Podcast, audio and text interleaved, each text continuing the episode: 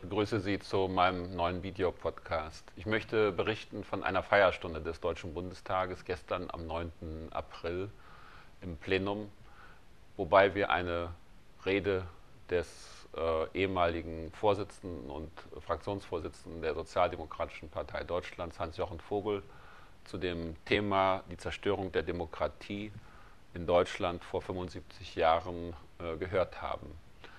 Gegolten hat diese Rede der Erinnerung an das Ermächtigungsgesetz vom 23. März 1933, was praktisch äh, dies, das Ende der ersten deutschen äh, Demokratie markiert, wobei äh, inhaltlich bei diesem Gesetz die Gesetzgebung vom Parlament direkt an die Regierung übertragen wird und die Regierung auch noch äh, das Recht bekam, außerhalb der Reichsverfassung Gesetze zu machen.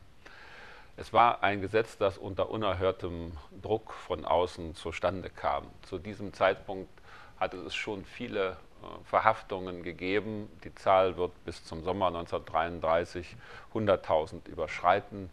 Es gab äh, die zynische Einrichtung der Schutzhaft. Das heißt, der Terror, den die Nationalsozialisten selber entfachten, wurde als Vorwand genommen, um Leute zu äh, verhaften. Bis zum Juli 1933 waren mehr als 27.000 Menschen in dieser Schutzhaft. Nach dem Reichstagsbrand im Februar hatte es schon Verfolgung, äh, nachdem die Grundrechte abgeschafft waren, von bestimmten Gruppen angefangen, besonders auch der Kommunisten, deren 81 Mandate im Reichstag einfach annulliert worden waren. Und zwei Tage zuvor, am 21.03., wurde auch in Deutschland das erste KZ, nämlich in Dachau, eröffnet.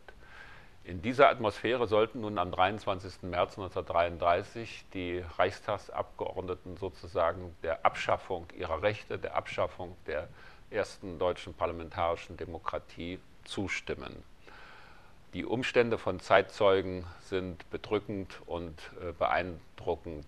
Das Ganze fand in der Krolloper statt, ein paar hundert Meter entfernt vom Reichstag. Es war ein Spießrutenlaufen, da überhaupt hinzukommen, Massenveranstaltungen und die äh, sogenannten Saalschutzkräfte waren aufmarschiert im Plenarsaal, standen direkt neben den Abgeordneten bewaffnet äh, und äh, verhöhnten sie in unflätigster Weise.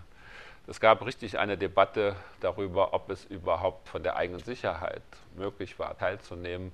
Es gab viele, die gesagt haben, lasst uns lieber abreisen, uns nicht beteiligen an der Abstimmung. Aber die sozialdemokratische Fraktion von 120 waren 94 gekommen, die anderen waren schon verhaftet oder auf der Flucht, beschlossen dann einstimmig mit Nein zu stimmen bei der namentlichen Abstimmung. Und die Begründung dafür hat Otto Wels, der damalige Vorsitzende und Fraktionsvorsitzende der SPD, äh, gehalten, eine historische Rede. Lassen Sie mich einen kurzen Ausschnitt daraus zitieren. Direkt an Hitler gewandt hat er damals in der Krolloper gesagt, wir deutschen Sozialdemokraten bekennen uns in dieser geschichtlichen Stunde feierlich zu den Grundsätzen der Menschlichkeit der Gerechtigkeit, der Freiheit und des Sozialismus. Kein Ermächtigungsgesetz gibt ihnen die Macht, Ideen, die ewig und unzerstörbar sind, zu vernichten. Und dann hat er eben auch den Satz gesagt, der in die Geschichtsbücher eingegangen ist, Freiheit und Leben kann man uns nehmen, die Ehre nicht. Diese Erklärung wird heute als eine Rettung der Ehre der Sozialdemokraten angesehen. Aber der berühmte Historiker Heinrich August Winkler hat hinzugefügt, es war auch äh, eine Rettung der Ehre der deutschen Demokratie überhaupt. Als Hans-Jochen Vogel das gestern vorgetragen hat, gab es Beifall äh, von allen Parteien, von allen Fraktionen im äh, Deutschen Bundestag. Dieses Gedenken ist nicht einfach eine Rückschau an einen der dramatischsten und äh, schwierigsten Moment in der deutschen Geschichte, sondern es führt uns natürlich auch zu der Diskussion, wie konnte das alles geschehen?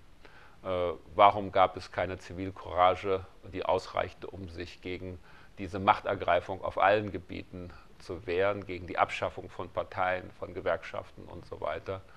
Und insofern ist jede Beschäftigung mit äh, diesem geschichtlichen Ereignis ein Ausgangspunkt auch dafür da, zu sehen, wie anders heute wir leben in einer gesicherten Demokratie, die schon 60 Jahre uns Frieden beschert hat, in völlig anderen Verhältnissen, auch was die materiellen Sicherheiten angeht.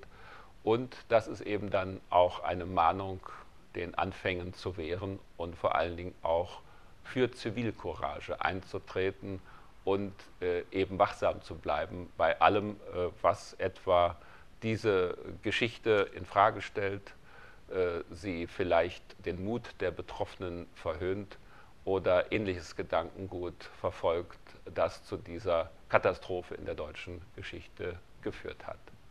Vielen Dank für Ihre Aufmerksamkeit.